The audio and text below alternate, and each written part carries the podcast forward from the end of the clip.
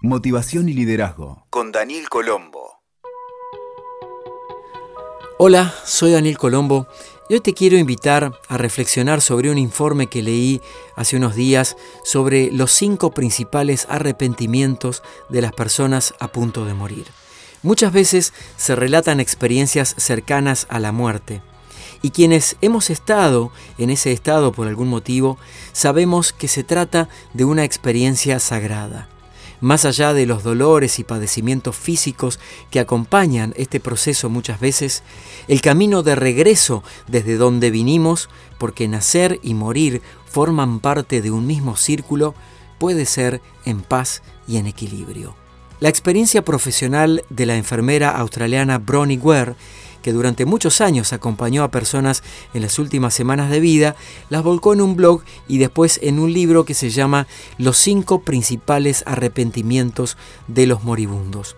La enfermera cuenta que las historias que escuchaba en aquellos que iban a morir pronto no eran lamentos sobre no haber saltado de una cuerda a tal altura o por no haber conducido un auto de carrera, sino cosas mucho más simples y más cotidianas que la amenazante cercanía de una muerte cuando, dice la enfermera, cuando les preguntaba de qué se arrepentían o qué hubieran querido hacer distinto, algunos temas comunes salían a la superficie.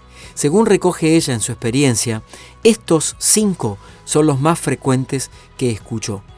Y como un aporte, quiero traerlos hoy para que reflexionemos juntos sobre si estamos viviendo nuestra vida de la forma que verdaderamente queremos. Primer arrepentimiento más recurrente desearía haber tenido el valor de vivir la vida fiel a mí mismo, no la vida que otros esperaban de mí.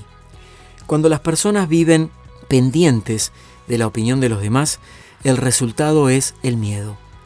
Y con esa emoción dentro, la vida de quienes se despiden de este mundo se ha nutrido de un camino de sueños truncos, oportunidades que no tomaron o cosas que quisieron hacer y que postergaron y que ahora probablemente no las van a poder hacer nunca más. En el momento de perder la salud se produce una toma de conciencia muy profunda que lleva a un replanteo, te diría, de patas para arriba de todo lo que posiblemente has creído como verdad y como estable en la vida. Los seres humanos muchas veces no valoramos las cosas mientras las tenemos, sino cuando las perdemos. Es así de brutal y de real esta experiencia para una gran proporción de las personas. Entonces, la invitación de Daniel, en este caso, como recursos y herramientas prácticas, como hago siempre aquí, es que mientras estés vivo te plantees pequeños objetivos y los conquistes.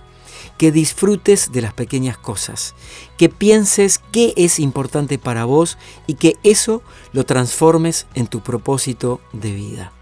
También que lleves un registro de tus pequeños y grandes momentos, de los buenos y de los malos. Y también que te enfoques en lo esencial y que dejes ir lo superfluo. Segundo, arrepentimiento, muy frecuente en las personas a punto de morir. Desearía no haber trabajado tanto.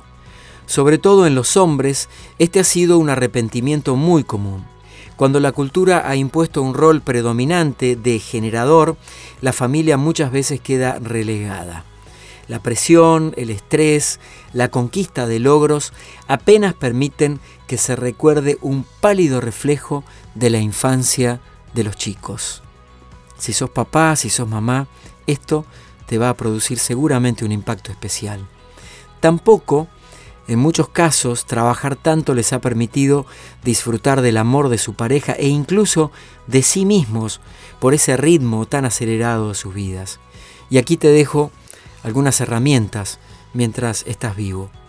Observa si lo que estás haciendo refleja tal y como querés vivir. Determina al menos un pequeño ajuste en tu rutina. Toma conciencia de que todos los momentos están para vivirlos en presente y no para vivirlos en automático. Date cuenta de todos los momentos que estás viviendo en automático, accionando sin demasiado sentido.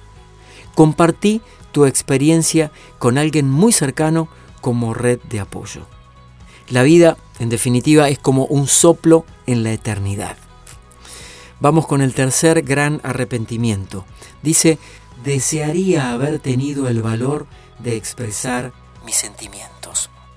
Si bien hoy el sentir está abriéndose camino, fueron muchas las generaciones impedidas de expresarse libremente.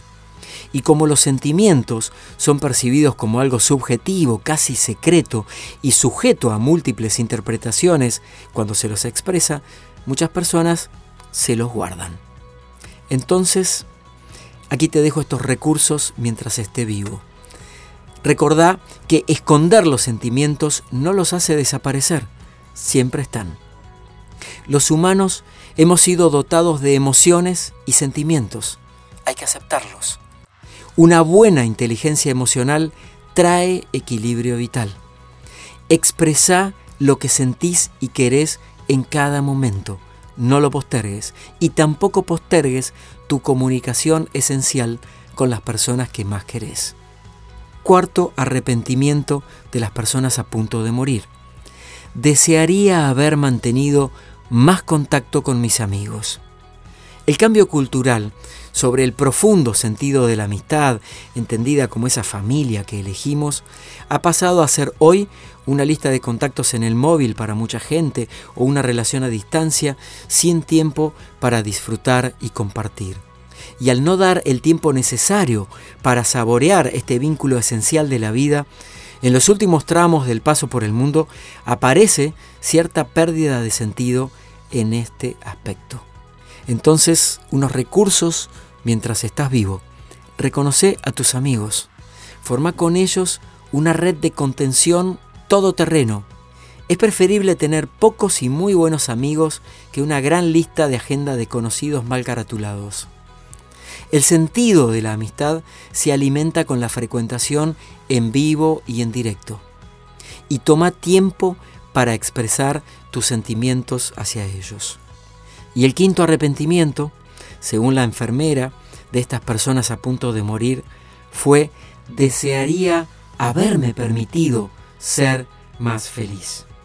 Cuando no elegís lo que querés, cuando tenés miedo al cambio, el desafiar las creencias y paradigmas con las que fuiste criado y educado, o cuando le entregaste el poder a las otras personas, te estás colocando directamente en un plano de infelicidad en tu vida. Entonces, algunos recursos mientras estás vivo. Sé más suave con vos y menos cruento con los demás. No juzgues a los otros, porque todos estamos viviendo una vida de la que desde afuera prácticamente no sabemos nada acerca del otro. Acepta las diferencias porque cada uno es distinto. Expresa tu felicidad en pequeños gestos, como abrazos, palabras amables, una nota cariñosa, una mirada cómplice. Y descubrí la profundidad de lo que te hace feliz por pequeño que sea. Y entonces hace más de eso y menos de lo que te produce infelicidad. Espero que estos cinco grandes arrepentimientos de las personas a punto de morir te sirvan de un punto de referencia para tomar conciencia y tal vez te quieras plantear algún punto de cambio y de transformación en tu vida. Escuchaste Motivación y Liderazgo con Daniel Colombo. WeToker. Sumamos las partes.